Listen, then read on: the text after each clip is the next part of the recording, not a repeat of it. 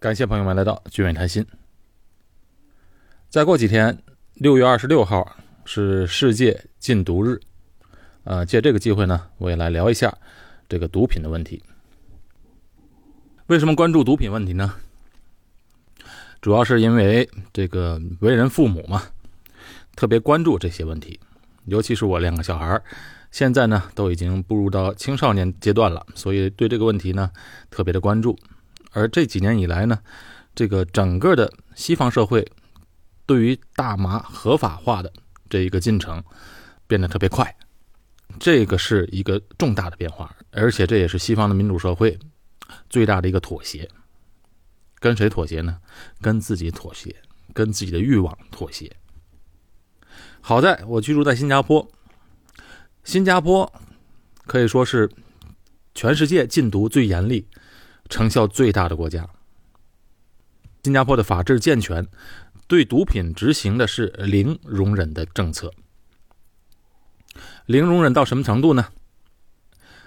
如果是一个贩毒分子啊，在这毒品法令下，凡是拥有超过十五克海洛因，都可以面对死刑的刑罚。这个死刑还是有很大的威慑作用的。那全世界另外一个执行贩毒死刑的国家，那就是中国。所以这两个国家呢，在禁毒方面最严厉，成效呢也最大。国内虽然目前还有大量存在这个吸毒贩毒的情况，但是以这么大的疆域和这么多的人口来说，管理起来是非常复杂的。能做到今天这样，已经非常了不起了。那相较于，呃，欧洲、美国毒品泛滥的状况。中国的禁毒成就毫无疑问是最大的，而最起码，这毒品啊没有在大城市里面普遍泛滥，更重要的是，毒品没有走进校园。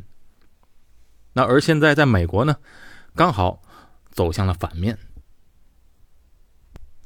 当然，死刑恰不恰当是另外一个讨论的话题。那我们今天对这个问题我们不做争议，但是这个刑罚确实能够阻断毒品。对社会的侵害，呃，这个整个的西方社会这个大麻合法化的进程啊，也会影响到亚洲，特别是在新加坡呢，本身就是一个比较西化的国家，而目前这西方的毒品合法化的潮流，也正在影响着年轻一代，导致目前已经出现了逆转的情况。好，接下来呢，我们就聊一聊这个问题。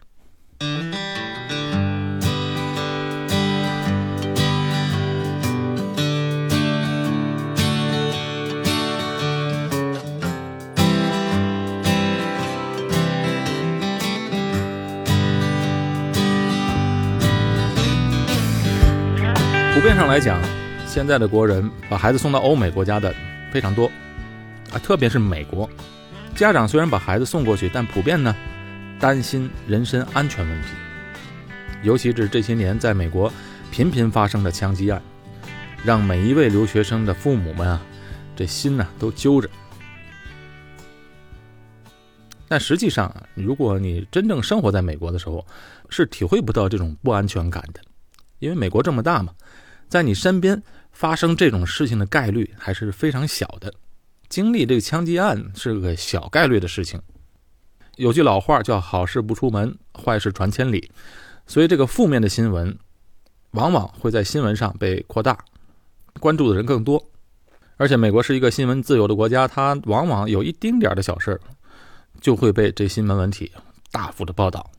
但是在普遍上啊，在媒体报道毒品的问题的还非常少，因为这个毒品问题呢，它不像嗯枪击案这么的能够抓住人的眼球。但实际上呢，经历枪击案是个小概率的事情，但如果接触毒品，在美国那绝对是一个大概率的事情。如果在美国，你只要经过酒吧或者在年轻人扎堆的地方，我以前就就见过有一些学生模样的人在街头呢偷偷摸摸的，好像在吸烟一样。当我经过那个地方的时候呢，就会闻到一股臭的味道。类似烟草的味道，但有一股说不出来的恶臭，啊，非常恶心。我后来才知道，那个就是大麻的味道。我们一般印象当中的美国啊，帮派分子、黑社会，好像是黑人居多，但其实在美国南部啊，尤其在洛杉矶，最危险和最凶悍的帮派，它不是黑人，也不是白人，而是墨西哥人，老莫。而且他们呢，组织性强，所以在洛杉矶啊，一般墨西哥人的区域，千万不要去。墨西哥黑帮为什么能在美国立足呢？哎，因为他们掌控着美国毒品的供货渠道，这样呢，使得他们有足够的资金来确保他们有强大的这个经济能力和武装能力。有了经济基础呢，做其他事情就更方便了。美国绝大部分的毒品，几乎所有的毒品都是从墨西哥源源不断的偷运到美国。当然，这货源不是墨西哥的，这个毒品的发源地、生产地，其实在东南亚。所以每天呢，从东南亚都会大量的毒品运到墨西哥，经过墨西哥进入到美国，毒害美国的年轻人。所以这就是为什么特朗普为什么要在美国墨西哥边境建墙。他一来是防止偷渡问题，二来呢，其实最大限度的是要阻断毒品进入美国。他的造墙计划呢，也一直在美国争议不断。不过，这个造墙呢，不是特朗普开始造墙的，在美国和墨西哥两国边境上啊，形形色色的隔离墙早已经存在了。从2006年开始，布什就开始造墙了。只不过，特朗普现在想做的事情，就是把这些分散的隔离墙全部连起来，彻底阻断美国和墨西哥的边境。在1848年美墨战争之后。呃，它已经成为了全世界最繁忙的边界，每年约有两百五十万人以合法的方式通过两国的边界，这还不算大量的非法偷渡。所以，大量涌入到美国的非法移民及严重的毒品犯罪问题，已经成为美墨关系的重要课题。哎，说起来也有点奇怪，美国这么强大的国家，呃，自己的边界和非法偷渡问题啊，却一直没有能力彻底的解决。历届总统都解决不了这个问题，哎，到了特朗普这儿，他想把这个问题解决了。当然，他有他的优势，哎，第一，他他不是政客，哎，没担任过公职，所以没有政客那种扯皮拖拉的特点，哎，他是商人，只要看到有可行性就可以直接干，而且呢，他的执行力又很强。第二呢，他又很有钱，没有后顾之忧。再加上第三，他的年纪大了，所以他急于想做些事情出来，他不会轻易妥协。所以在偷渡和毒品问题啊，他很迫切的希望在任内得到解决。毒品每年从墨西哥流入到美国，让美国社会付出了惨痛的代价。那美国是全世界毒品问题最严重的国家。我们都知道，美国是消费大国。各方面的消费都很强，但同时呢，在毒品的消费呢，它也很强。全世界生产的毒品百分之六十以上输往到美国，美国的吸毒者人口啊，已经占到全美人口的接近百分之十了。在四十五岁以下的美国人当中，有一半以上的人至少吸食过一次毒品。所以你看看这个数字，在国内生活是多么的有安全感。这个毒品问题已经是除了枪支问题以外，美国民众最关心的社会问题之一了。如今毒品在整个西方相当泛滥，有个统计数字，在西方大街上碰到一个大麻吸食者的概率，约等于在中国碰到两个吸烟者的概率。所以你看，这个概率非常大。我在录这期节目的时候，我正在我太太老家长春度假。在这个城市呢，吸烟是非常普遍的，所以你想想，如果碰到两个吸烟者，在西方就可以碰到一个吸大麻的，是多么可怕的一个问题。造成这种情况的发生啊，最深层的原因就是政客们不断妥协的结果。以前不是这样的，在五六十年代的时候，在美国贩卖大麻。要被判刑的，判多少年呢？判二十年，仅仅半个世纪过来了。到了现在，贩卖大麻不被判刑，而且呢，已经合法了，而且合法化的趋势愈演愈烈。现在在整个的西方社会里，大麻被归类为软性毒品，哎，可以被当做娱乐用途。这个年轻人呢，当然是非常追捧了，因为年轻人毕竟比较单纯，往往能够受到别人的影响。卖大麻和吸大麻的人，他们说这大麻没有毒，当然了，它不像海洛因那么的毒，但你为什么吸它呢？它还是会对中枢神经系统有兴奋的作用。也可以产生致幻的效果，而且大麻会影响脑部功能。你吸大麻呢，包括记忆力、注意力和学习能力都会影响到。而且越年轻，对身体损害和影响精神健康的程度就越高。当然，如果大麻的影响仅仅是上面我说的这些，那还不是什么大问题，吸一两次不吸了就完了嘛。但是最要命的是这毒品呢。的大麻，包括大麻，吸久了，它的快感会下降。当快感会下降的时候，那你怎么办呢？第一就是吸的更多，第二呢，你肯定会找更高级的毒品来替代。啊，有许多人都是觉得吸口大麻没什么问题，但你想，那试毒者，他们一开始也是觉得没问题的。一开始不会有人给自己注射毒品的吧？都是一开始从轻轻微量一直慢慢的增长，到了一定程度，不能自拔。这样比较来讲，起码你吸烟，它最终不会导致你吸毒；但吸大麻吸久了，一定会要找更高级的毒品。而且有一个医学报告就指出，关于上瘾，就指出一个人如果在十八岁。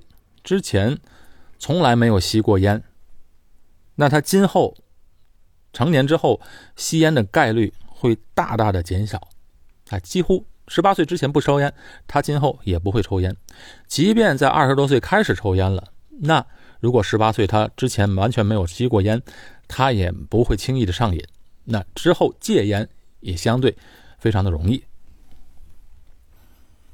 毒品也是一样，如果在青少年时候沾上大麻这种东西，那很可能这毒瘾会伴随其一生。尤其呢，这个大麻现在又合法了，啊，价格又便宜，唾手可得，这样发展下去，哎，这个社会不知道会变成什么样。所以啊，我有时候和我太太就商量，因为我这两个孩子所学的专业呢，都都是偏艺术方面的，所以今后呢。想让他们去欧美国家再进修一下，曾经这么想过。等到他们上大学，给他们送到美国，在那边上，或者呢，起码在那边进修一段时间。也曾经犹豫过，是不是高中就送过去？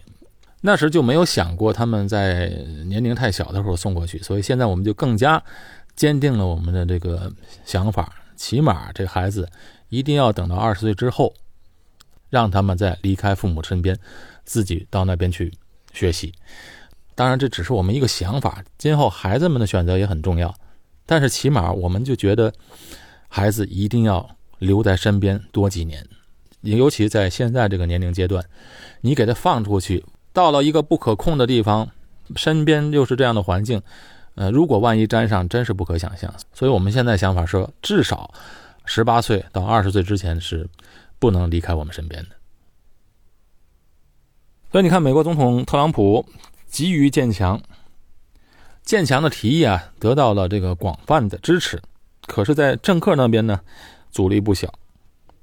特朗普他自己就说过，中国和新加坡的毒品问题比美国少得多，这方面要向中国和新加坡学习，就建议给贩毒者量刑，最高可以到死刑。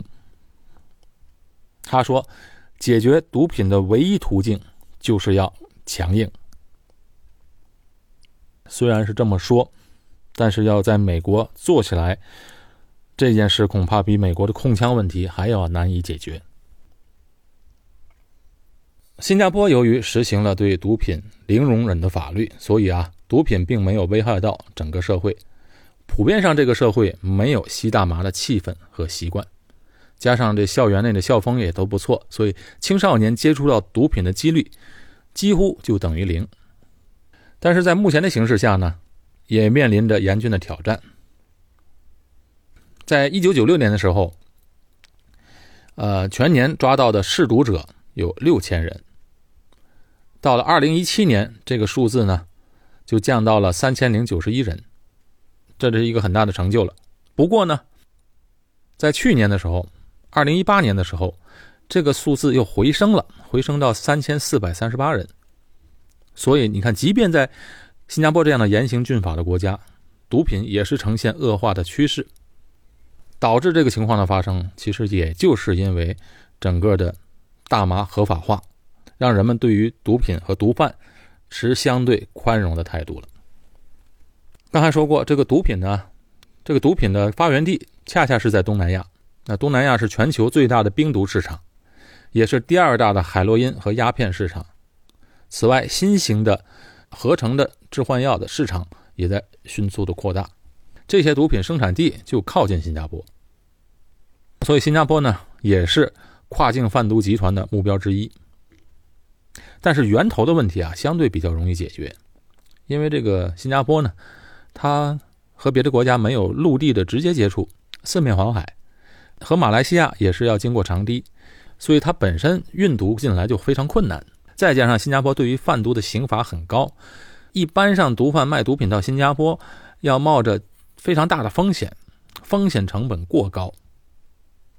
而且携带毒品的人呢，一般都不敢在新加坡转机，坐飞机不敢在新加坡转，更不用提进入新加坡转机都不敢，因为一旦抓到了就是死刑啊。这源头问题容易解决，但是在需求方面呢，由于新加坡的教育和文化它比较偏西化，这孩子们的英文它是母语，所以自然的看书看电视主要以英文为主。那对于西方国家大麻合法化，所以这些追求时髦的年轻一代呢，自然对于毒品的接受度比较开放，起码要比上一代开放。新加坡做过一份调查，那绝大多数的国人都同意新加坡呢是一个无毒品的环境，让他们感到安全，而且他们普遍认为政府应该继续将吸毒视为违法行为，支持政府以严刑峻法对付毒品。在对付毒贩方面，支持监禁的人高达百分之九十三，支持鞭刑的人高达百分之八十，而支持死刑的人有百分之七十。所以这一系列的数据就显示，新加坡对于毒品零容忍的政策获得了广泛的支持。然而，这个调查呢也反映另一面，从年龄阶段看这个数字呢。就是约有百分之二十的十三岁到三十岁的青年认为不应该禁止大麻，或者对于大麻合法应该持中立的态度。那相比之下，三十岁以上的人可以说是三十岁以上比较心智比较成熟的人，就有百分之九十认为应该继续禁止大麻，百分之七十五三十岁以上的人支持对毒贩施以死刑，但支持死刑的三十岁以下的人。只有百分之五十三，所以啊，这就显示了年轻一代对毒品的态度相对开放和宽容。为什么呢？就是因为整个的西方的社会和大麻合法化影响了现在的年轻人，对吧？人家都合法了，合法了，那年轻人自然就觉得这是可以做的事儿了。所以你看，这个整个的西方社会对于毒品的妥协啊，影响是非常深远的。即便像新加坡这样的国家，对于毒品的管控任重道远。我就认识一个在新加坡坐过牢的人，大概五十来岁，因为我们在教会做一些义工的时候认识的。他呢，现在就非常热心在教会当中做义工。他呢，就有过这个坐牢很多年的经历，现在几乎每个月都能见到他。一看他是全身纹身呢，以前呢，年轻的时候糊涂嘛。他就说，出来之后呢，年纪也不小了，现在呢，只能从事一些体力方面的工作。他就跟我说：“你如果要不沾毒品，怎么做呢？没有别的好方法，就是从一开始就不要沾它，不要沾。另外呢，如果万一沾上了毒品，你就必须和他断，就是这两条，没别的好方法。哎，这就像我以前聊过这个赌博的问题，我提出来一个观点，就是说，你不能高估自己。哎，有时候我们就觉得，哎，我只是试一下嘛，我知道它的危害性，我肯定不会一直吸下去，我只是试试尝尝它是什么效果啊。但是你就往往会高估自己，以为自己能够把控住，但是你一旦沾上了，就脱离不了。所以要远离毒品，就是第一要做到不沾，第二呢。我这位教会的这个坐过牢的同工弟兄，他就跟我说，唯一方法就是断了断。他出来之后啊，以前的朋友再怎么跟他联系，他呢也是表面应付一下，就是坚决不跟他们再来往，把他们的关系彻底断掉，彻底从那个环境脱离出来。唯有这样，他才能够像今天这样比较自由的过一个正常人的生活。为人父母的，你不要以为你的孩子不会遇到这方面的诱惑。大麻已经合法了，他不可能再收回去了。所以这个社会呢，只有我们自己能够保护我们自己的孩子。这个社会已经这样了，我们唯有自己来自保，多陪孩子们一段时间，或者把孩子们放到一个相对比较安全的环境当中。唯有这样，才能够让我们的下一代远离这方面的诱惑。好，今天节目就到这里。我是高俊伟，这期节目我是我是在长春录制的。我们下期节目再见。